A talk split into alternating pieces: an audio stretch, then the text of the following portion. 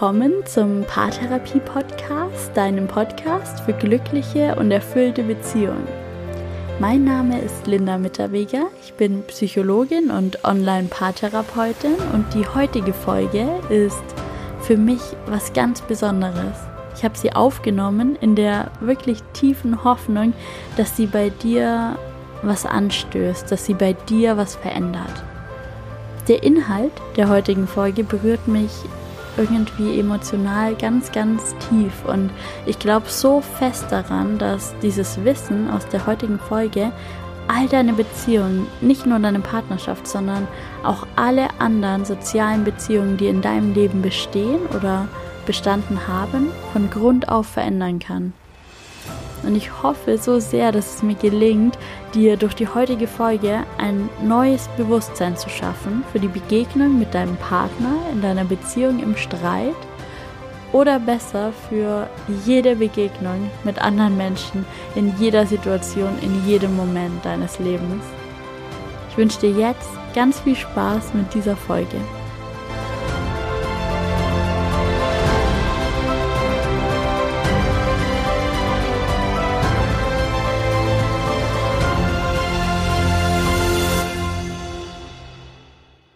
Ich möchte mit dir heute über das Streiten sprechen, über Konflikte und Streitgespräche in eurer Beziehung. Denn Streit ist ein Bestandteil der allermeisten Partnerschaften und auch nicht unbedingt was Schlechtes, aber dazu werde ich mal in einer anderen Podcast-Folge ein bisschen mehr erzählen. Heute soll es nämlich nicht darum gehen, wie sich Streit auf eure Beziehung auswirkt. Und es geht heute auch nicht um die Kommunikation im Streit oder darüber, was ihr im Konflikt zueinander sagt. Ich möchte heute mit dir darüber sprechen, wie du deinem Partner, wie ihr euch im Streit begegnen sollt. Und dafür möchte ich dich ein bisschen in ein Konzept einführen, das in der Psychologie sehr, sehr breite Anwendung findet und das ich auch schon ganz intensiv durch meine Arbeit in verschiedenen Kliniken erleben durfte. Und zwar das Konzept der inneren Kindarbeit. Vielleicht kennst du das schon, vielleicht hast du auch schon selbst Erfahrungen mit der inneren Kindarbeit gemacht. Möglicherweise hörst du es jetzt aber auch zum allerersten Mal. Das ist ganz egal. Ich möchte auch gar nicht zu tief in die Theorie einsteigen heute. Da gibt es nämlich unglaublich viel Literatur dazu, wo du auch alles ganz genau nachlesen kannst, wenn es dich interessiert.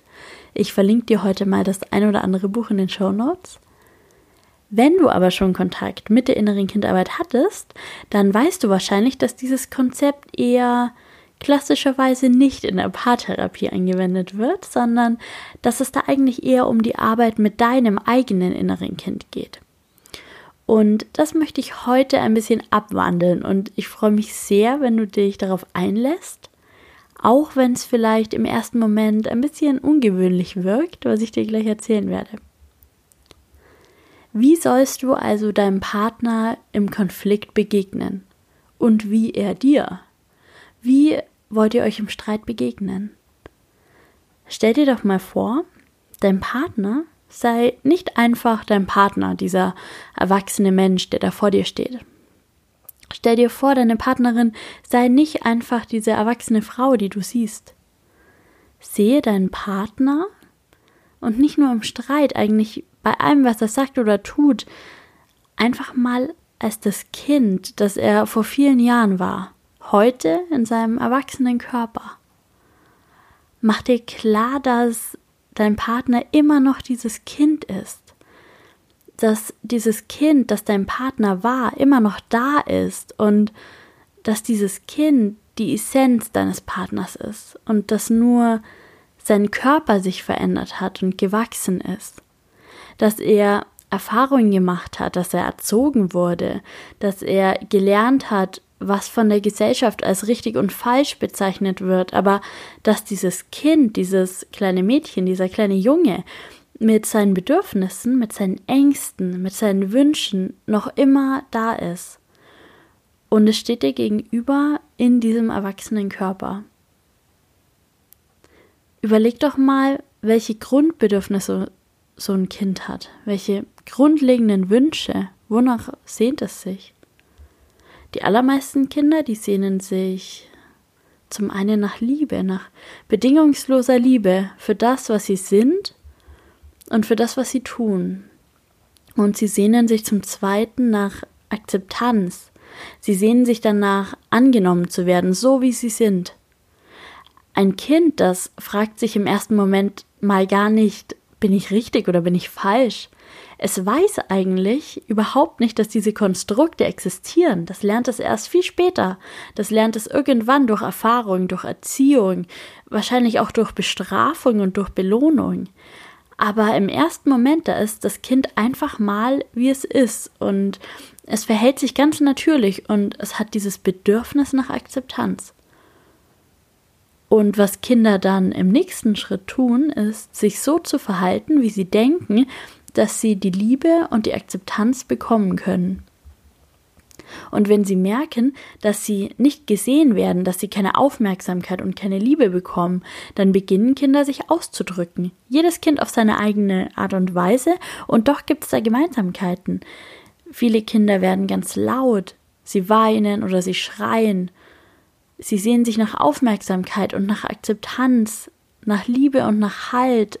Sie sehen sich nach Unterstützung, sie brüllen im wahrsten Sinne des Wortes danach. Und eigentlich ist es ganz klar, was diese Kinder dann brauchen, damit es ihnen besser geht, damit sie aufhören können zu weinen und laut zu werden, damit sie aufhören können, ihre Bedürfnisse rauszuschreien. Nach Liebe, nach Aufmerksamkeit, nach Akzeptanz zu schreien. Sie brauchen nämlich genau das. Sie brauchen Liebe Sie brauchen Akzeptanz und Aufmerksamkeit. Sie brauchen, dass ihre Eltern diese Bedürfnisse sehen, dass sie sie als Kinder sehen und wahrnehmen und dass sie ihre Bedürfnisse erfüllen. Und ganz oft passiert dann, dass die Erziehung genau andersrum vorgeht. Dass Eltern Sätze sagen wie Hör auf zu schreien, sonst gibt's Hausarrest.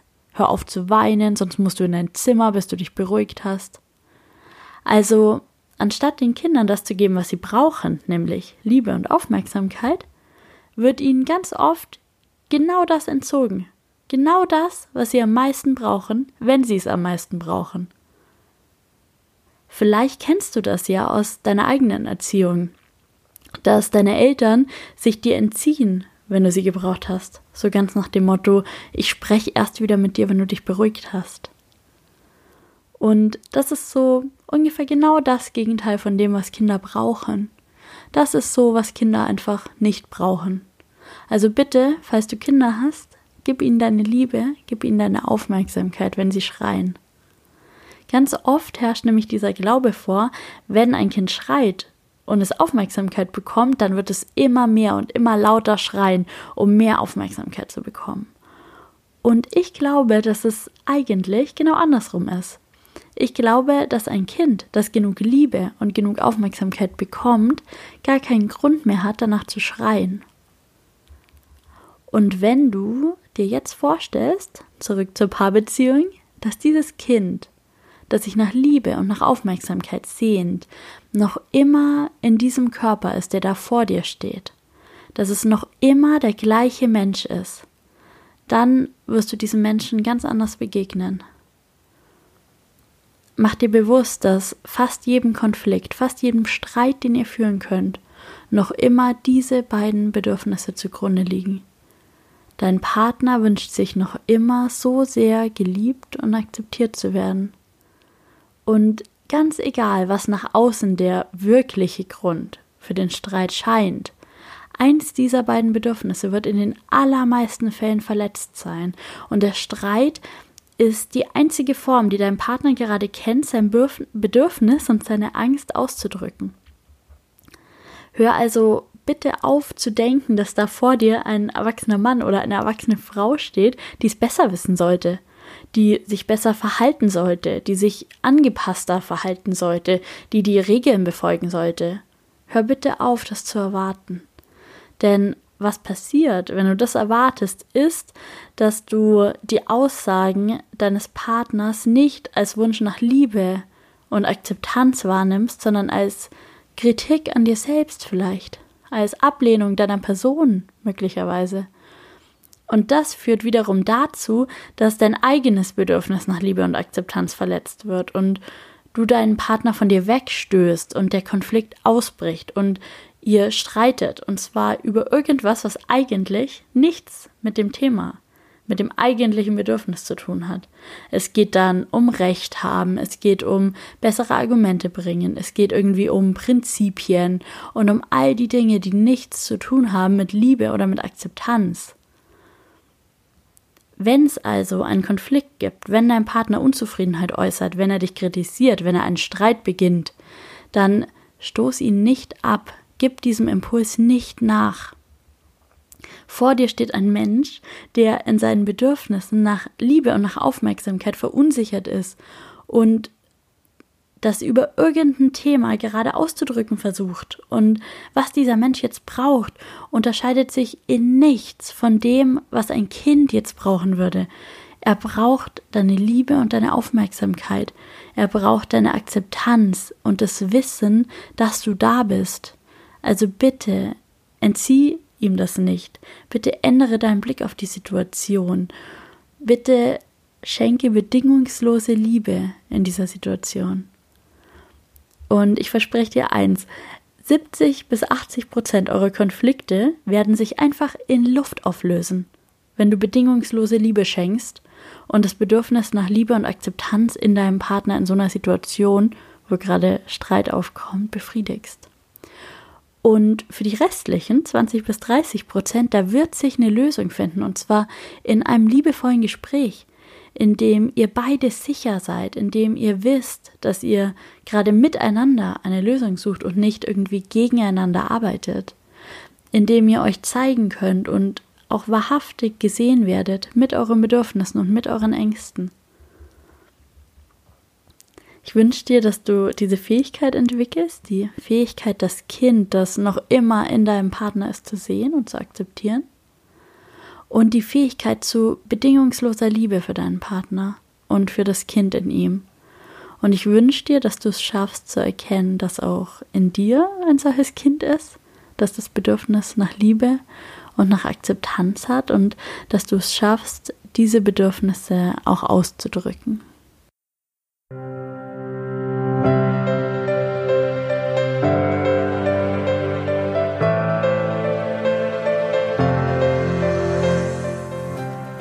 Hoffe es so sehr, diese Folge hat in dir so viel losgelöst, wie sie es in mir hat. Und ich hoffe, du hast was ganz Neues erfahren, was du vielleicht noch nicht wusstest. Es ist dir vielleicht gelungen, einen ganz neuen, ganz ungewohnten und anderen Blick auf soziale Beziehungen, auf deine Partnerschaft und deinen Partner zu werfen. Wenn dir die Folge gefallen hat, dann erzähl doch einfach anderen Menschen davon. Im ersten Schritt mal deinem Partner oder wen sonst es noch interessieren könnte. Wie wunderschön wäre der Umgang hier auf diesem Planeten miteinander, wenn alle Menschen dieses Wissen in ihre sozialen Interaktionen einfließen lassen würden. Ich habe dir heute in den Show Notes ein paar ganz spannende Bücher zu diesem Thema verlinkt. Da kannst du dich umschauen, wenn es dich noch weiter interessiert. Und ich wünsche dir jetzt erstmal einen wunderschönen Tag. Vielleicht kannst du schon heute was von diesem neuen Gedanken in die Welt bringen? Schreib mir so gerne und erzähl mir, was diese Folge für dich verändert hat. Ich wünsche dir alles, alles Gute, mach's gut und bis bald. Deine Linda.